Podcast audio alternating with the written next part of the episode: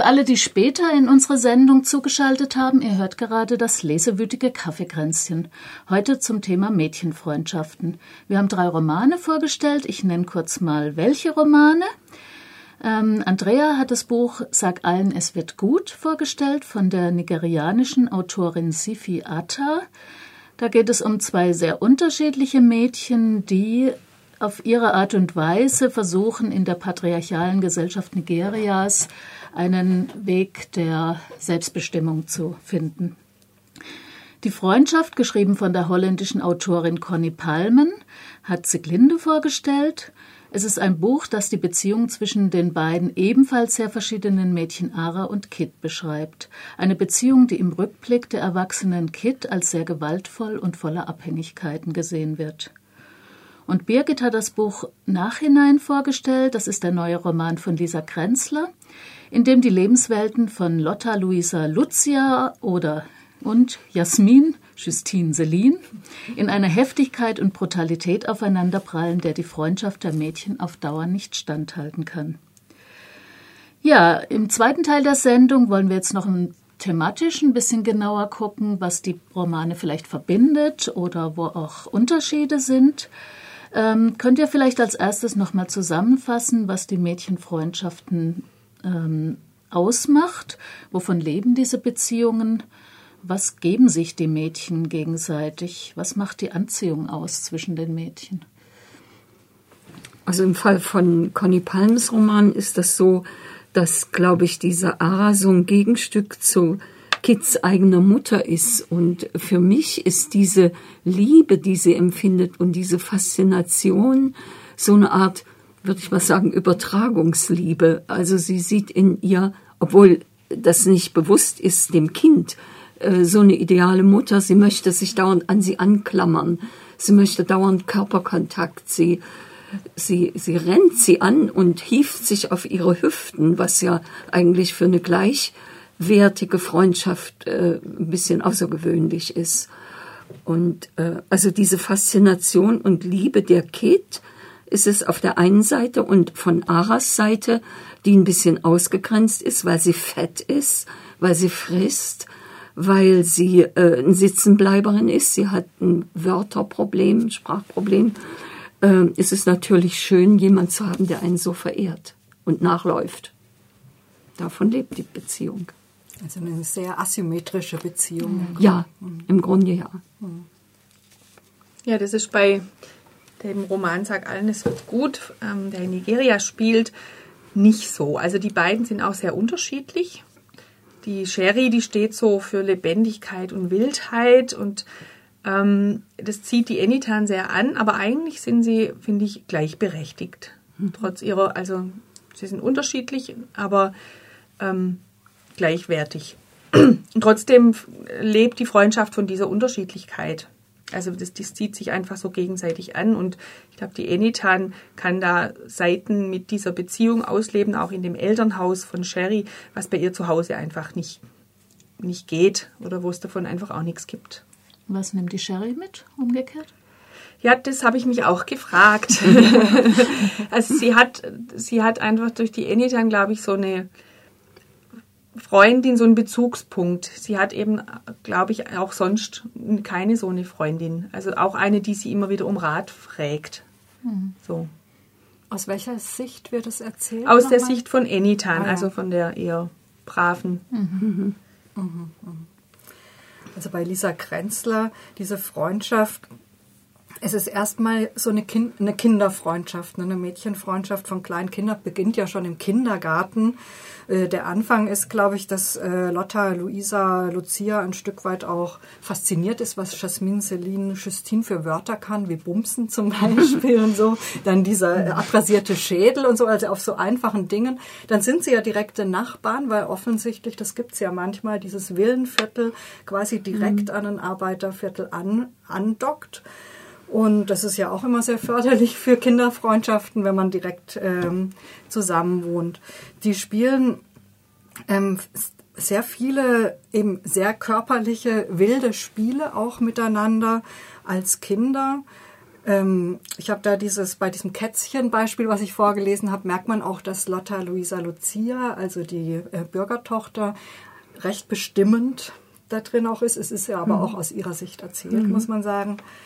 Und das ändert sich dann irgendwann so ein bisschen. Später spielen sie dann auch so Street Fighter. Das ist, sind irgendwelche Figuren aus diesen Videogames von Jasmine Céline Justine. Und dann ändern sich mhm. auch ein bisschen, also dann ist eher sie, die die Rollen, dann mhm. Rollen verteilt. Ich habe mich trotzdem gefragt, was, was genau diese innere, diese innige Verbundenheit, die die zwei tatsächlich mhm. haben, die hält eigentlich nur so lange an, solange bewusst die Unterschiede zwischen ihnen noch keine Rolle spielen, ja? Mhm. weil sie einfach Kinder sind und das zwar indirekt, aber nicht direkt wahrnehmen. Und das, mhm. und das entwickelt sich dann immer mehr auseinander in dem Moment, wo sich auch ihre Leben mhm. ähm, auseinander entwickeln. Ich muss, ich muss dazu noch sagen, dass in meinem Buch, Sag allen, es wird gut, eben diese Mädchenfreundschaft nur ein sehr kleiner Teil des Romans ausmacht. Ähm, und es gibt den, der größere Teil ist der, als sie erwachsen sind und wo die Freundschaft immer noch ähm, mhm. auch eine Rolle spielt. Mhm. Also es ist nochmal mhm. vom Gewicht, von der Gewichtung her anders. Mhm. Gibt es da jetzt bei der äh, Lisa Krenzler auch einen Hinweis drauf, wie die Elternhäuser damit mit diesem Unterschied, Milieuunterschied umgehen? Ist das ein Problem? Kriegen die Schwierigkeiten, dass sie so eng aneinander hängen? Also im Grunde nicht, nicht, Man muss sagen, dass Lotta Luisa Lucia, die hat so Akademikereltern, die sind froh, wenn sie immer an ihrem Schreibtisch sitzen können. Und die sind halt so, so ein typisch liberales Bürgertum. Meistens spielen die bei ihr, weil da ist viel schöner, da ist ein mhm. Garten und was weiß ich alles.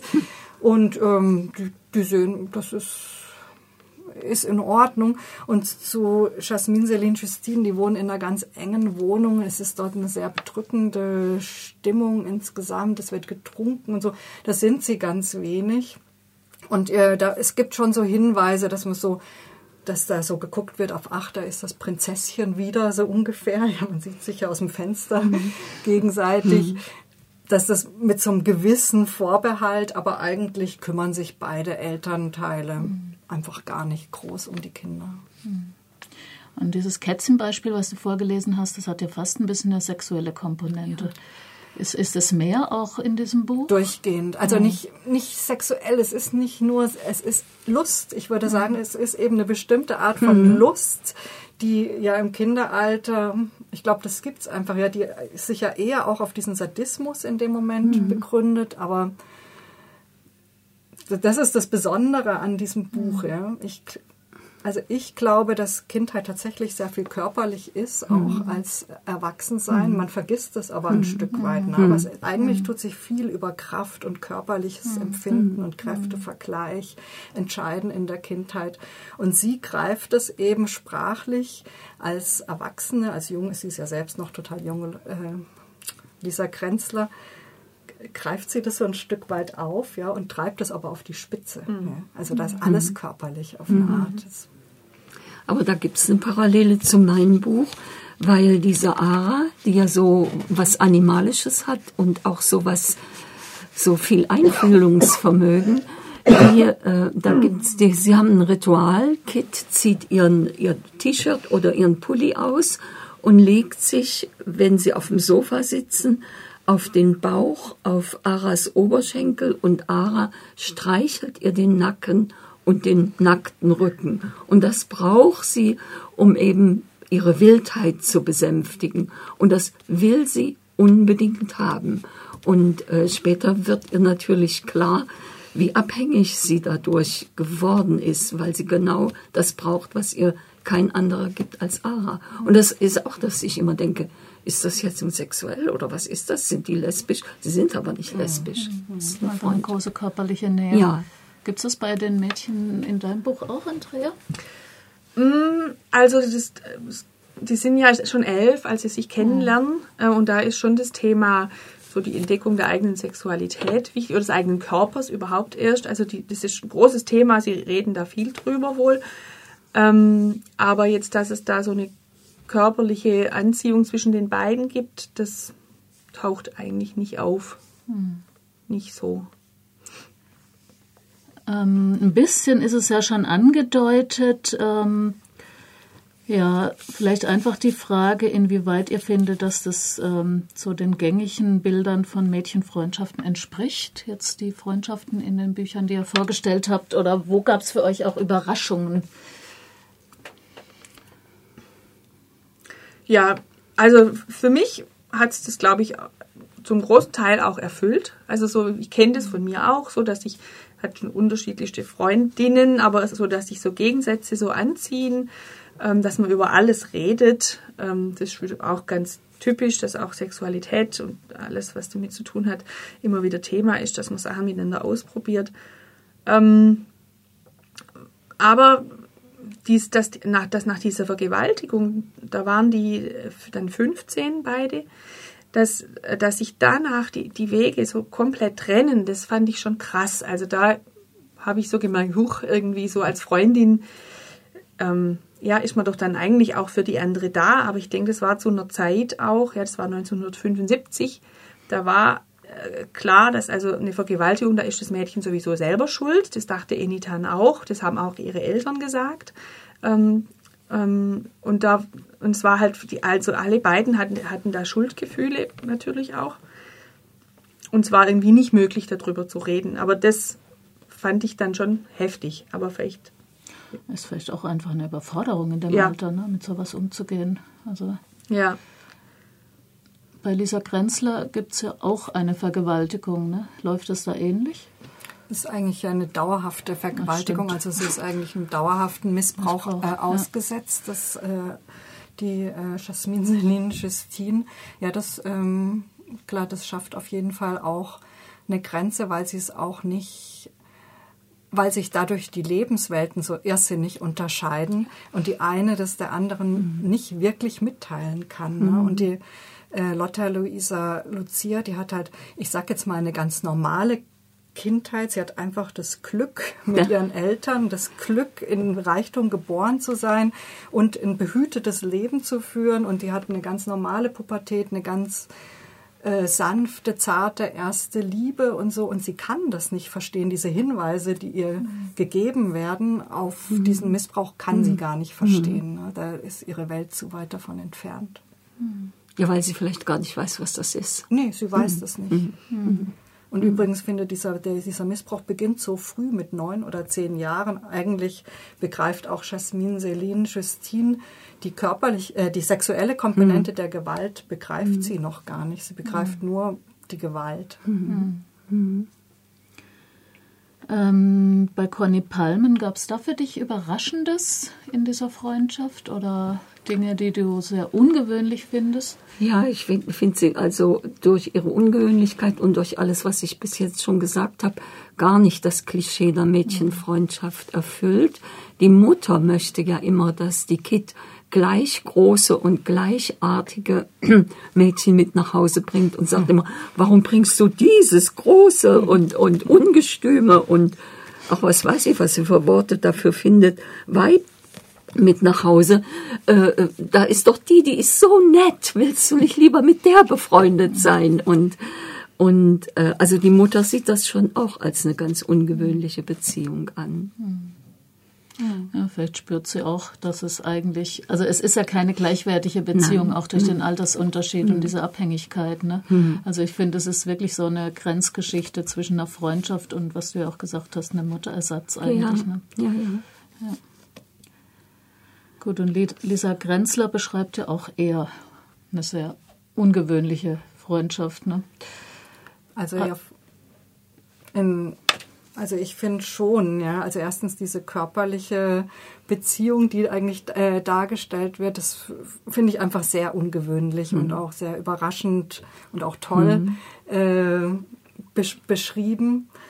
Und dann finde ich auch diese exakte Benennung der Klassenunterschiede. Und das, also das geht schon im Kindergarten los. Ne? Also es wird ja im Nachhinein reflektiert. Es sagt, das sind dann die äh, Kinder, die werden irgendwann mal so mittelständische Betriebe haben. Und da in der Gruppe waren die anderen Kinder, die werden dort arbeiten, so ungefähr. Ja? Und also in der Reflexionsebene ist es durchgehend präsent. Und da finde ich es eben spannend. Ich kenne es eher aus so einer, quasi aus so einer Arbeiterkampfliteratur vielleicht auch, dass dann immer die, da wäre dann das Arbeitermädchen auf jeden Fall das moralisch bessere, mhm. vermutlich auch das intelligentere und flinkere und überhaupt tollere. Mhm.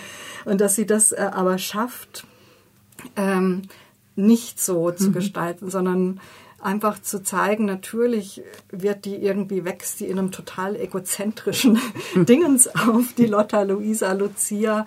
Aber sie kriegt trotzdem so viel geschenkt in ihrer Kindheit mhm. durch dieses mhm. große Glück mhm. einfach, dass sie diese Eltern hat und so, mhm. ähm, dass man das eigentlich jedem Kind trotzdem nur wünschen kann. Mhm. Ja, und dass sie letztendlich auch das größere Potenzial hat, ein starkes Ich zu haben und dadurch auch Solidarität und Mitgefühl und was alles dazu gehört, zu leben, was du einfach nicht so kannst, wenn du in Angst und Schrecken mhm. aufgewachsen bist.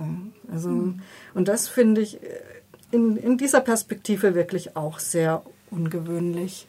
Wo es eher eben ins Klischee geht, mhm. finde ich, und ein bisschen in die Typisierung. Das ist diese Jasmine Céline Justine, mhm. die als Person einfach nicht so rauskommt. Und immer dann, finde ich, wenn eine Person in einem Roman nicht so wirklich lebendig mhm. wird für deinen Augen, dann hast du eher so einen Typ und sie verharrt sehr in diesem Opfer-Dasein. Mhm. Das finde ich ein bisschen schade. Ja, ich meine, das ist vielleicht auch einfach ähm, in dem Moment, wo das Buch aus einer Perspektive geschrieben ist, erfährst du wahrscheinlich oft das Innenleben von der anderen nicht so in der Tiefe. Ne? Es ist gar nicht so. Es kommen ab, das habe ich nicht gesagt, aber es mhm. kommen Tagebuchaufzeichnungen, sogar einzelne vor von der Jasmin. Und teilweise einzelne Kapitel gehen sogar in die Perspektive eines, mhm. einer allwissenden Erzählerin, die genau ihre Perspektive mhm. einnimmt. Sonst könnten ja auch diese Missbrauchsszenen gar nicht so mhm. beschrieben sein. Aber das reicht nicht. Ja, man merkt einfach, dass die eigentliche Nähe bei dem anderen Mädchen ist. Mhm. Ja, ich würde sagen, wir machen noch mal eine kurze Musikpause und dann kommt der letzte Teil.